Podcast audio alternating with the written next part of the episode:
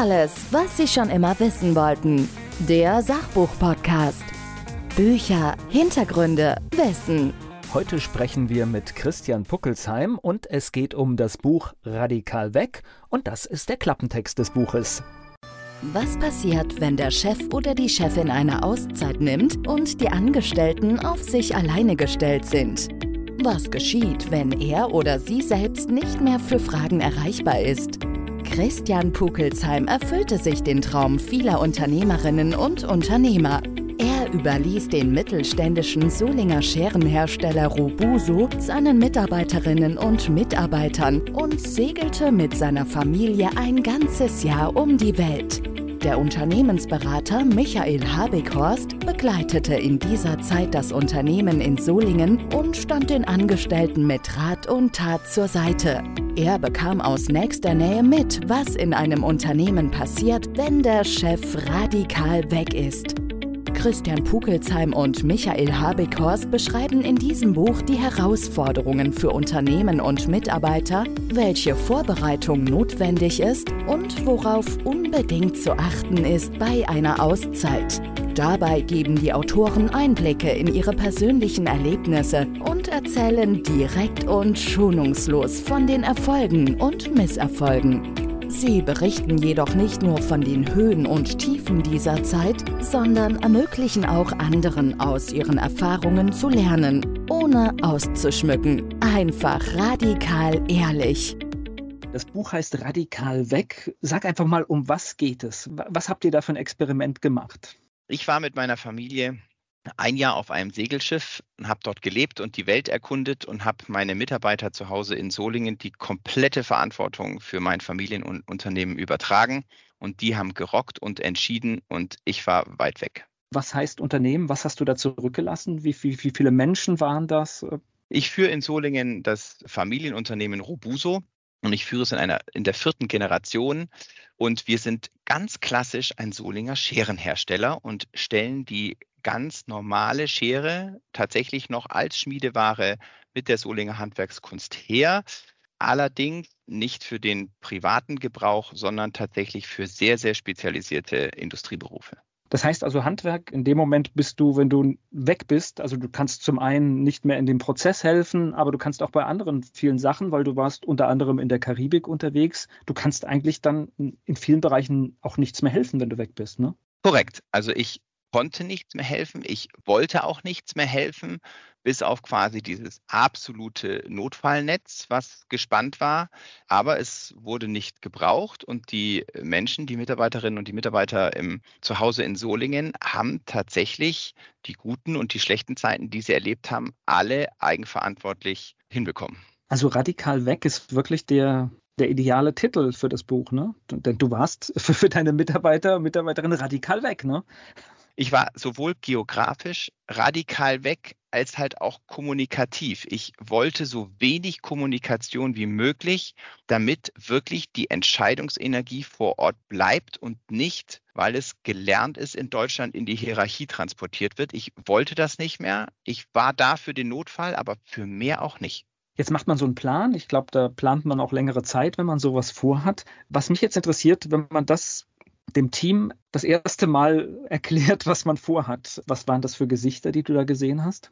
Oh, da sprichst du einen sehr, sehr emotionalen Moment an. Ich habe mich auf diese Verkündigung sehr lange vorbereitet, monatelang, weil ich wusste nicht, wann es der richtige Zeitpunkt ist, Ihnen zu sagen, in welchen Worten soll ich es fassen.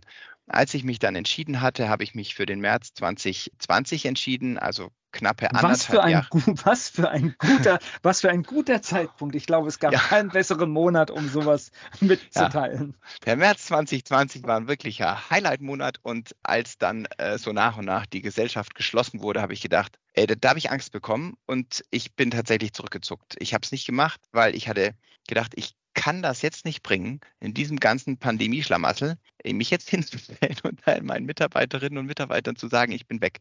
Dann habe ich es abgeblasen, die Vollversammlung, und dann habe ich halt Gott sei Dank von Menschen, mit denen ich mich beraten habe, quasi verbal richtig Haue bekommen und habe gesagt, Christian, du musst das sagen. Es, es gibt da keinen richtigen Zeitpunkt. Das muss jetzt raus. Also du kannst jetzt nicht warten, bis die Pandemie wieder vorbei ist. Dann habe ich mich wieder gesammelt und vier Wochen später dann im April 2020 nochmal einen Termin angesetzt und den habe ich dann auch durchgezogen.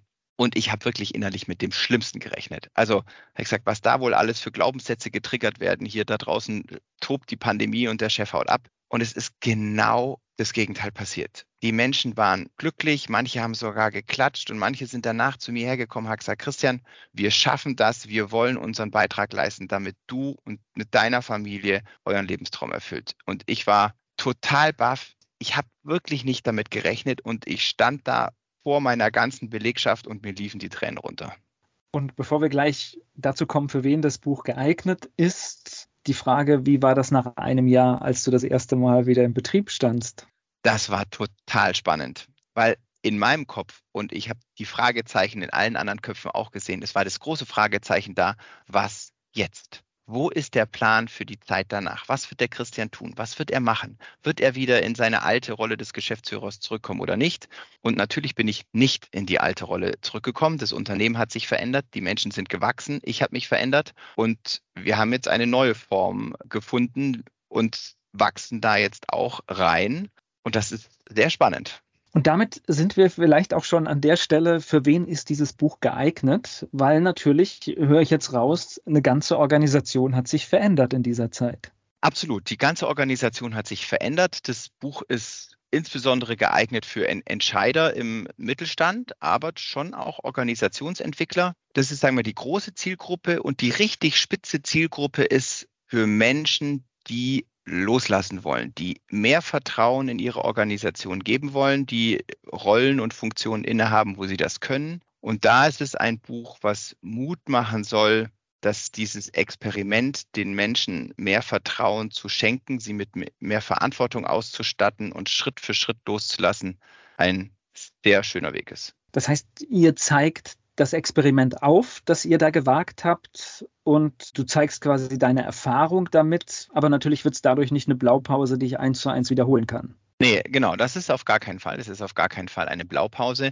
Aber es ist ein bisschen, ich betrachte das eher so als Experimentbeschreibung. Also so habe ich es, mein Co-Autor, der Michael und ich, wir beschreiben in zwölf Kapiteln, wie habe ich es aufgebaut, was für Vorbereitungsgedanken waren da, was ist tatsächlich passiert? Der Michael beschreibt es dann auch aus der Brille derer, die in Solingen geblieben sind und tatsächlich auch die Arbeit geleistet haben. Und quasi im dritten Teil eines jeden Kapitels, was haben wir daraus gelernt? Was ist da gut gelaufen? Was ist, was würden wir anders machen? Und da sind sehr gute Heutzutage sagt man ja auf Neudeutsch Learnings dabei, die man mitnehmen kann. Und da ist, glaube ich, für viele Menschen was dabei, was sie weiterbringt das Tolle an dem Buch, wir wissen ja heute, das ist gut gelaufen, aber natürlich hast du im Nachhinein Dinge erfahren, die vielleicht auch eine andere Entscheidung von dir äh, gebracht hätten, hättest du sie gewusst. Absolut. Also ja, ich würde schon, da bin ich auch sehr froh drüber, ich würde diesen Satz auch sagen, es ist gut gelaufen, aber es ist nicht überall gut gelaufen. Es ist in einigen Feldern, in den meisten Feldern ist es gut gelaufen,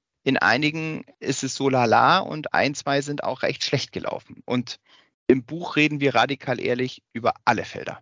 Das heißt also, man kann da auch Schwachstellen erkennen, was man vielleicht aus deinem Experiment lernen kann, was man deutlich besser machen muss. Absolut. Die Schwachstellen, das war mir schon wichtig, die Schwachstellen auch radikal ehrlich zu beschreiben. Ich wollte auf gar keinen Fall den nächsten sieben Schritte zum Erfolg. Du musst sie nur gehen und dann wirst du sicher oben ankommen. So ist es nicht. Ich habe das so gemacht. Ich habe die Menschen, die bei mir arbeiten, so darauf vorbereitet. Viele Dinge haben geklappt, die stehen auch drin. Und die, die nicht geklappt haben, stehen auch drin, weil jeder Mensch ist anders, jeder Lebensweg ist anders und vor allem jede Organisation ist anders. In der nächsten Episode geht es auch nochmal um Radikal weg. Dann spreche ich mit Michael Habekorst. Alles, was Sie schon immer wissen wollten. Der Sachbuch-Podcast. Bücher, Hintergründe, Wissen